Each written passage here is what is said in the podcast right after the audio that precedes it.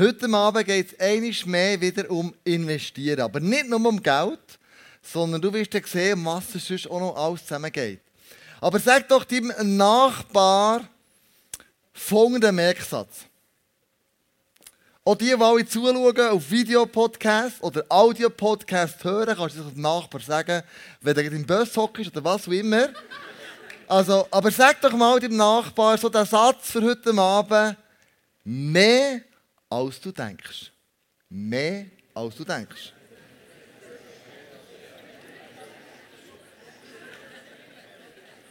Mehr als du denkst. Das musst du einfach mitnehmen den Alltag, morgen, am Montag, wenn du morgen aufwachst, denkst du, Kleus hat gestern gesagt, mehr als du denkst.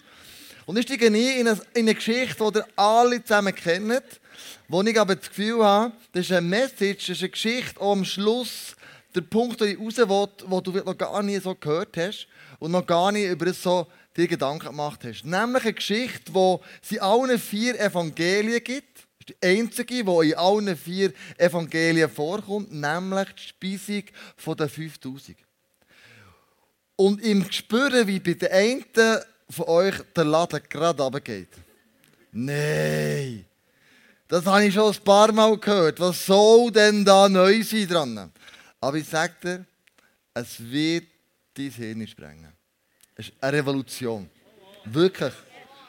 Weil es mir selber so ist, und ich die Geschichte gelesen habe, habe ich es durchgelesen, mir Gedanken gemacht und dann hatte ich wie eine Relevation. Auf der Terrasse draussen, wo ich gebetet habe, überlegt habe, komme ich zu Andrea und sage, Andrea, du musst mal hören, das ist krass.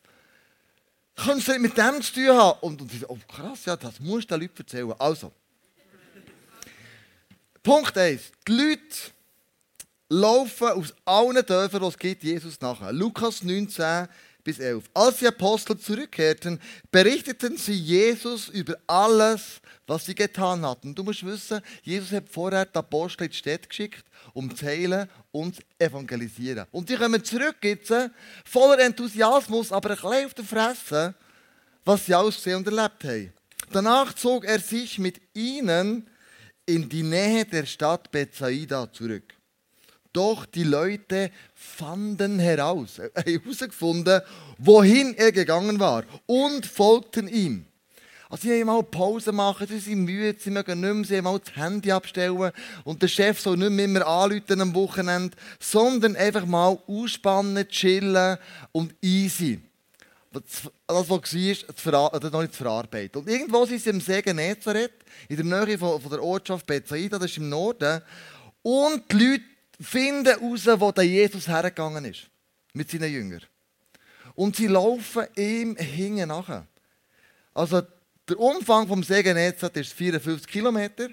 Und man nimmt so ein bisschen an, sie sind im Süden, geht so ein bisschen in den Norden. Also die Leute sind ungefähr 25 Kilometer Zocken gemacht, haben Jesus hinten nachgelaufen. Warum? Also, das ist ja Bern-Thun. Also laufst du einfach so von Bern nach Thun, weil es Thun irgendetwas krass ist. Ist da irgendwo eine Sensationslust dahinter? Warum laufen die Leute dem Jesus nachher?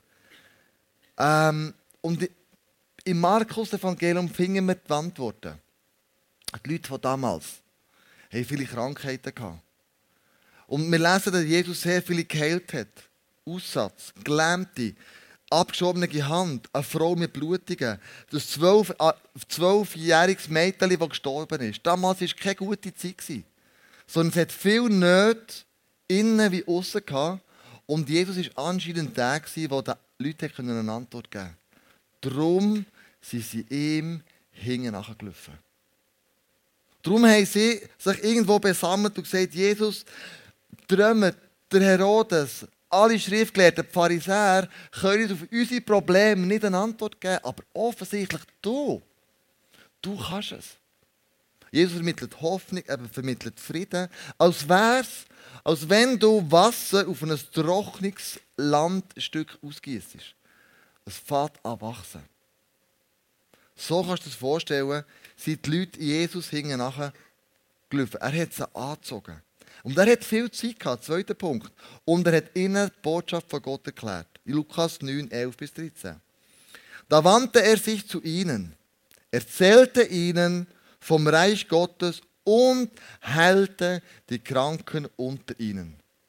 Und das musst du davon äh, sehen, da hat Jesus Mitleid mit den Leuten.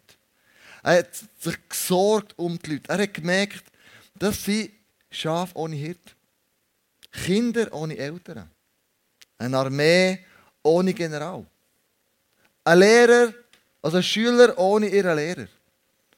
Sie waren orientierungslos, die Leute. Und Jesus war der, der ihnen Orientierung gegeben hat. Und was er gemacht hat, ist, er hat sich viel Zeit genommen für sie. Er war mit ihnen zusammen. Er hat auf ihre Fragen Antworten gehabt. Er hat ihnen Bergpredigt erklärt. Er hat zu ihnen geredet. In Markus 8 kannst du nachlesen, dass eine Predigt von Jesus drei Tage ist gegangen. Also er war nicht nach 30 Minuten fertig. Gewesen. Und die ist schon langsam so nach 29 Minuten auf die Uhr schauen und sagen, du Kleus, gell, es ist äh, schon, schon gleich 30 Minuten rum. Hey, mach ein bisschen, wir wollen noch ausgehen, noch der und der. Und die Leute sind da gehockt und Jesus zugelassen. Und er erzählt ihnen, was er, ähm, also er erzählt ihnen die gute Nachricht, wie sich Gott Himmelreich vorstellt. Es hat Jesus, es hat die Leute zutiefst gerührt und berührt, was er gesagt hat. Und dann lesen wir weiter, am späten Nachmittag kamen die zwölf Jünger zu ihm und sagten, schick die Leute fort in die nahen gelegenen Dörfer und Höfe, dann können sie etwas zu essen und eine Unterkunft für die Nacht finden. Denn hier in dieser verlassenen Gegend gibt es nichts zu essen. Doch Jesus sagte, gebt ihr ihnen zu essen. Gebt ihr ihnen zu essen. Und was sagen die Jünger? Unmöglich! Äh, wie soll denn das gehen, Jesus? Ist noch krass. Meine, du liest das Kapitel vorher, dass sie Jesus zurückgekommen Sie haben das Evangelium erklärt. Sie haben Menschen geheilt, sie haben Kranke gesund gemacht. Und jetzt kommt das Problem, 5000 Leute zu ernähren. Und das ist ja, die Bibel redet von, von Männern. Und das sind Theologen mit mir auch einig. Wenn du die Frauen dazu zählst und die Kinder, dann haben wir von 20.000 Leuten. 20.000 Leute, die sie jetzt ernähren sollen. Ist ja logisch, dass, dass sie wissen, wie. Wo sie denken, ja, also wie soll denn das gehen? Also wie, wie, ist denn das, wie ist denn das überhaupt möglich? Und da kommt uns doch manchmal unsere Logik in die Quere. Wir denken menschlich. Es geht doch nicht. Und Jesus sagt ihnen, komm, wir kehren mal etwas um. Die menschliche Logik lassen wir auf der Seite. Dritter Punkt, gib, was du hast. Lukas 9,13. Da kommen sie und sagen, wir haben nur fünf Brote und zwei Fische. Oder erwartest du von uns, dass wir gehen, für diese vielen Menschen Essen kaufen? Also mit anderen Worten, schau, hat einfach, sie sind zu Jesus gekommen und gesagt, Jesus, wir haben, wir haben zwei Fische. Einen, zwei, das sind echte Fische, gefroren aber. Dann wir Brot, fünf Stück. Und sie haben ihr Geld gezählt, das sie hatten. 200 Denar. Ein Denar war ein Tageslohn. Also, die Jünger Geld für 200 Tageslöhne, eigentlich sozusagen. Ähm, und sie sehen die 20.000 Leute vor sich. Da kommst du nicht mit einem bisschen Geld. Und jetzt sagt Jesus, gebe doch dir ihnen zu essen. Und sie sagen, Jesus, das ist ein Witz. Wir haben fünf Brot und zwei Fische. Schau doch mal die Menge an. Das geht doch gar nicht. Und ich glaube, die Jünger haben es nicht falsch gemeint und nicht schlecht gemeint. Sie haben einfach mit ihrer Logik überlegt, wie man das machen könnte. Und sie auf keinen Schluss kommen. Ich meine, Jesus hätte ja ein alternatives Wunder machen können. Altes Testament, Manna, Brot vom Himmel, das wäre kein Problem für ihn. Oder er hätte können Wachteln vom Himmel fliegen wäre auch kein Problem gewesen. Und gleich sagt Jesus, nein, ich mache es mit euch. Gib, was du hast. Gib, was du hast. Gell? Ich mache es für euch durch. Ich mache nicht das Wunder vom Himmel, wie im Alten Testament, sondern ich mache euch dazu brauchen. Und das war so eine Lehrstunde für die Jünger und sie haben gesagt, es muss eine göttliche Lösung her. Und die Lösung ist nicht das Wunder an sich, sondern die Lösung ist, habe ich Vertrauen. Habe ich Vertrauen. Dass mit dem Wenigen, was ich offensichtlich habe, Gott ein Wunder tun kann. Vertraue ich Gott, dass er durch mich etwas Grosses machen kann. Ich meine, den Leuten zu essen bringen, das ist nicht auf der To-Do-Liste gestanden von den Jüngern. Sie haben einfach nicht überlegt, wie können wir das sonst noch machen. Und oft sind doch wir selber auch so. Denken wir dann nicht an, das Wenige, was ich habe, zwei Fische, fünf Brot. Mein Jerusalem. Hashtag. Wie soll ich denn dort Licht und Salz sein? Jesus, ich habe doch nichts gegeben. Sie sind nicht mehr wie die Jünger und sagen, mit einer menschlichen Logik, es ist doch nicht möglich, meinen Arbeitsplatz zu verändern. Es ist doch nicht möglich, meine Nachbarschaft zu verändern. Weil ich habe so wenig zu geben. Aber was macht Jesus mit dem hier weniger? In seinen Augen ist es nicht wenig. Er macht Folgendes.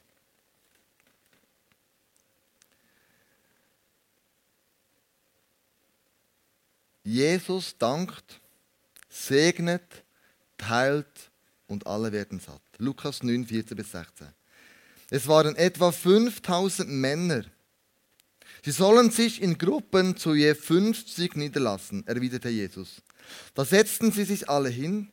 Jesus nahm die fünf Brote und die beiden Fische, blickte zum Himmel auf, er bat Gottes Segen für das Essen.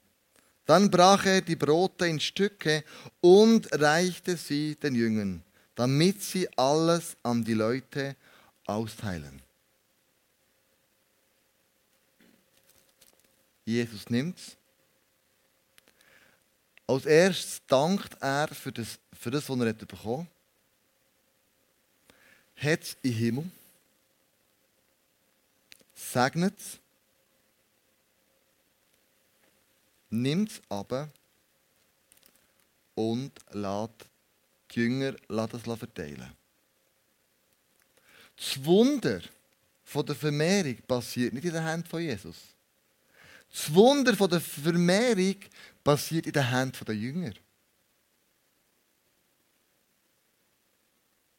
Was gibt dir Gott in deine Hände, wo er möchte segnen damit es zum Segen für Haufen andere Menschen wird.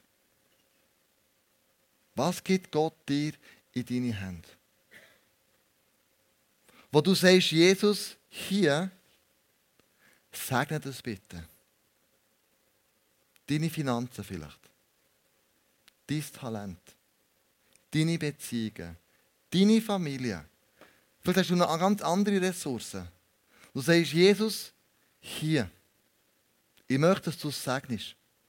Und zuerst hat er gedankt für das, was sie gebracht haben. Er hat gesegnet und dann ist das Wunder in den Händen der Jünger passiert. Dafür verteil mal das Brot. Fische kannst du drinnen lassen. Ich weiß nicht, ob du Fische haben, aber Brot, verteil mal das Brot den, den, den Leuten hier.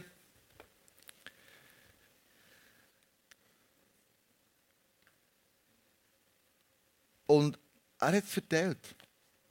So wie der von der Dreie geht, sind die Leute, die Jünger, durch die 20.000 Leute durchgegangen. Das ist schon mal krass. Die haben einfach alles verteilt. Und, und wir, wir lesen folgendes. Im Lukas 9, 17 steht, alle aßen so viel sie wollten. Also du hast einfach hamstern, gell? Du hast können, nein, so viel du wollen. Es hat einfach Fisch und Brot gegeben. Das war damals nichts Spezielles, das war gut. Und am Schluss sammelten sie noch zwölf Körbe mit Resten voll. Refu, was verteilt hast, sammle es wieder ein. Wie viel bleibt dich? Bring mal das, was du eingesammelt hast, Refu, bring das mal vor. Was, was hast du, was ist denn, was, wie viel hast du denn da? Wie viel? Oh, krass. Oh, krass, Mann. Hey, danke vielmals. Mehr, als sie verteilt haben. Mehr, als sie ausgegeben haben. Nicht ein Korb, zwölf von diesen Körben. Also meine Frage ist mal erstens die. Warum tut man das Essen am Schluss wieder einsammeln? Machst du das du? Wird das Essen wieder ein... Meine, es ist ja nicht irgendwie, es hat keine Tauer und Besteck und Gabeln, wo du irgendwie kannst irgendwo versorgen Also warum wird das Essen, das heisst Brot und Fisch, wieder eingesammelt? Warum?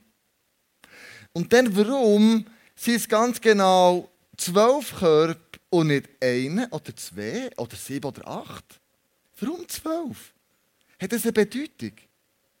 Natürlich. Erstens, einsammeln und schauen, was zurückbleibt, ist für die Jünger ein Vertrauensbeweis gewesen. Dass sie austeilen und nicht zu kurz kommen am Schluss. Zwölf Köpfe stehen für zwölf Jünger. Ist es nicht so, wenn wir etwas austeilen, wenn wir den Zehnt zahlen, wenn wir das Opfer, wenn wir Kollekte geben, wenn wir jemanden einladen, wenn wir, was auch immer das ist, mit unseren Ressourcen, die wir haben, die verschenken, kommt dann nicht sofort Angst bei uns, ich komme zu kurz. Also ich habe das, der das du. Ich habe das manchmal. Ja, und ich? Und Jesus macht das Exempel und sagt, wenn es mir gebt, ich sage es, ihr könnt es verteilen, das Wunder passiert in euren Händen und ihr kommt nicht leer zurück. Es gibt mehr, als du dir kannst vorstellen, mehr, als du denkst. Mehr, als du denkst. Es kommt mehr zurück. Und Jesus sagt, Jungs, vertraut mir. Habt nicht Angst, dass ihr zu kurz kommt. Jeder einzelne von den Jüngern hat das erlebt. Und ich stelle mir das so vor, jeder einzelne ist wie ein Korb vor dran gestanden. Wie so wie symbolisch. Der Korb steht vor dran und ich denke, ist krass.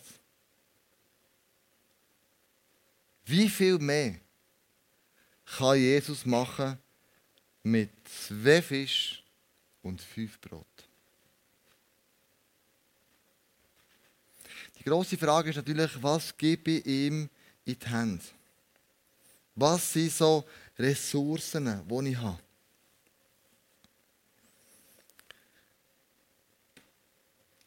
Spirituelle Ressourcen, zum Beispiel. Gott hat dir in deine Hände etwas eingelegt, wo vielleicht nur du gut kannst. Du bist eine Person, die viel Weisheit hat und, und, und, und geistige Kraft hat. Die Sachen kann durchbrechen kann, die kann aussprechen und irgendetwas wird passieren. Halt es nicht zurück. Jesus möchte es brauchen, um diesen Ort zu einem besseren Ort zu machen. Vielleicht hast du eine Ressource von, von Beziehungen. Du hast eine intakte Familie, du hast eine gute Freundschaft und du kannst das jemandem zur Verfügung stellen, im Sinne von, das jemanden mitzuerleben. Was es heisst, für eine intakte Familie zu haben. Jemand, der durch ein tiefes Tal durchgeht, wo die Familie zerbrochen ist. Wo Freunde davongelaufen sind wo man enttäuscht worden ist. Und du hast Ressourcen in der Hand und sagst, Jesus, ich habe eine intakte Familie. Wem kann ich ein Segen sein mit meiner Familie? Wem kann ich ein Segen sein mit meinen Freunden? Und du hast Jesus her und sagst, Jesus, ich bitte dich, segne das. Und ich danke dir für alles, was du mitgegeben hast. Und das Wunder wird in deinen Händen passieren. Vielleicht hast du physische Ressourcen. Du hast Zeit. Wie auch immer. Ein guter Freund von mir, der Matthew Becher, der sagt immer, ich habe Zeit.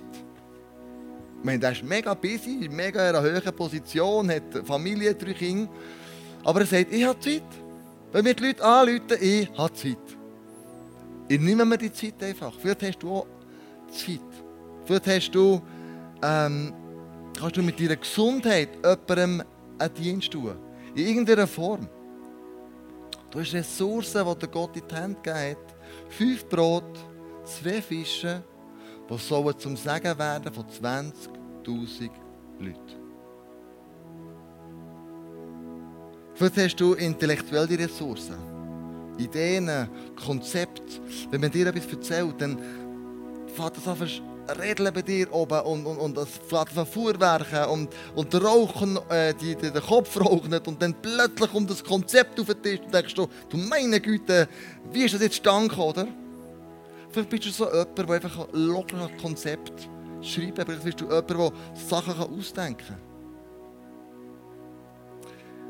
Letzten Dienstag im Office haben wir, ich weiß nicht warum, das ist dann gekommen, Mittagessen. Hat, äh, ist die Lehrtochter Tirza mich gefragt, du, also, wie ist das Eisenfeld entstanden? Und du und, und Andrea und, und wie hat er das so gemacht? Und ich habe erzählt, dass alles zusammen angefangen hat. Und äh, dann sagt sie am Schluss, hey, zum Glück hast du das Eisenfach angefangen. Ich hatte andere Optionen. Ich konnte eine Berufsschule übernehmen, ich konnte eine Mission gehen, ich konnte Lehrer bleiben. Und es ist mir plötzlich wie Schuppen von den Augen gefallen. Ich habe Jesus, das Wenige, was ich hatte, und gell, ich hatte keine theologische Ausbildung, ich habe nicht gewusst, wie man eine Kirche leitet, ich bin ein Anfänger. Und ich habe gesagt, das, das möchte ich. Und ihm Dank für all die Begabungen, er hat es gesegnet und das Wunder passiert in meinen Händen. Vielleicht hast du finanzielle Ressourcen. Ressourcen, wo du sagst, ich habe Geld. Und ich möchte mit diesem Geld nicht nur für mich schauen, sondern ich möchte ins Reich von Gott investieren. Ich möchte einfach den Zehnt zahlen. Ich möchte einfach Kollekte geben. Ich möchte vielleicht sogar ein Missionswerk unterstützen. Was auch immer das ist. Aber dank Gott für das Geld, das du hast. Bitte ihn darum, dass er segnet und er wird in deinen Händen multiplizieren. Mehrfach. Aus dem heraus, zusammengefasst, kann ich sagen, schau, es passiert mehr, als du denkst in deinen Händen, wenn du es Gott zur Verfügung stellst. Mehr, als du denkst. Aus dem muss ich zwei Sachen ableiten. Ein Zuspruch. Zuspruch, wo Gott dir zuspricht. Und er sagt, das gibt in dir, das verspricht in dir. Und in Johannes 10, 10 steht, ich gebe euch Leben im Überfluss.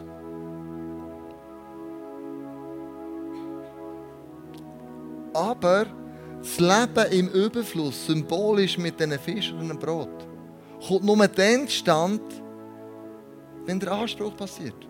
Und der Anspruch ist, mach etwas. Apostelgeschichte 20, 35, geben ist seliger denn nehmen. Ich gebe dir Leben im Überfluss. Hat damit zu tun, dass du anfängst, das Wenige, was der Gott dir gibt, ihn darum zu bitten, dass er segnet und du bereit bist, das weiterzugeben. Zuspruch, Anspruch. Es ist immer beides. Man kann nicht nur vom Zuspruch reden, man kann nicht nur vom Anspruch reden, sondern es ist wie eine, wie eine Medaille, wie eine Kehrseite. Es gehört zusammen. Meine Frage die heute Abend ist, was legst du Jesus in seine Hände? Was gibst du ihm? Ist es Familie, Freunde, Geld, Zeit, Gesundheit, Weisheit, Kraft, Ideen, Konzept. Was hat Gott dir in deine Hände gelegt? Und was möchte er, dass es vermehrt wird an 20.000 Leute? Was ist es? Was gibt dir Gott in deine Hände? Und habe nicht das Gefühl, es ist zu wenig. Bist nicht ein Jünger der sagt, also nach meinen Möglichkeiten, nach meinem Verstand geht das nicht. Ja, das ist recht, es geht wirklich nicht.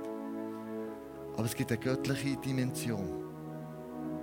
Und was wir müssen machen müssen, ist Vertrauen.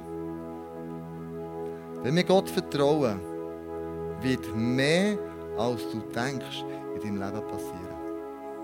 Mehr, als du denkst. Ich möchte enden mit einem Gebet. Hinten ist Face to Face. Wenn du das Gefühl hast, schau, es ist der Moment da, wo ich gewisse Sachen einfach Gott nicht gegeben habe oder wo ich zurückhaltend war, weil ich das Gefühl hatte, ich komme zu kurz.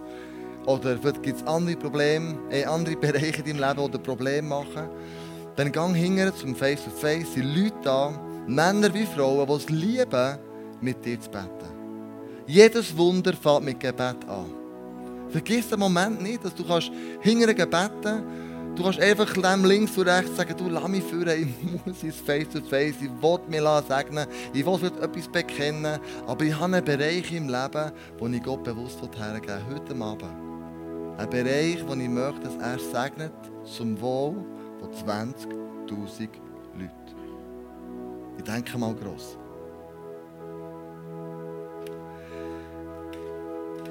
Lass uns zusammen aufstehen und zusammen beten.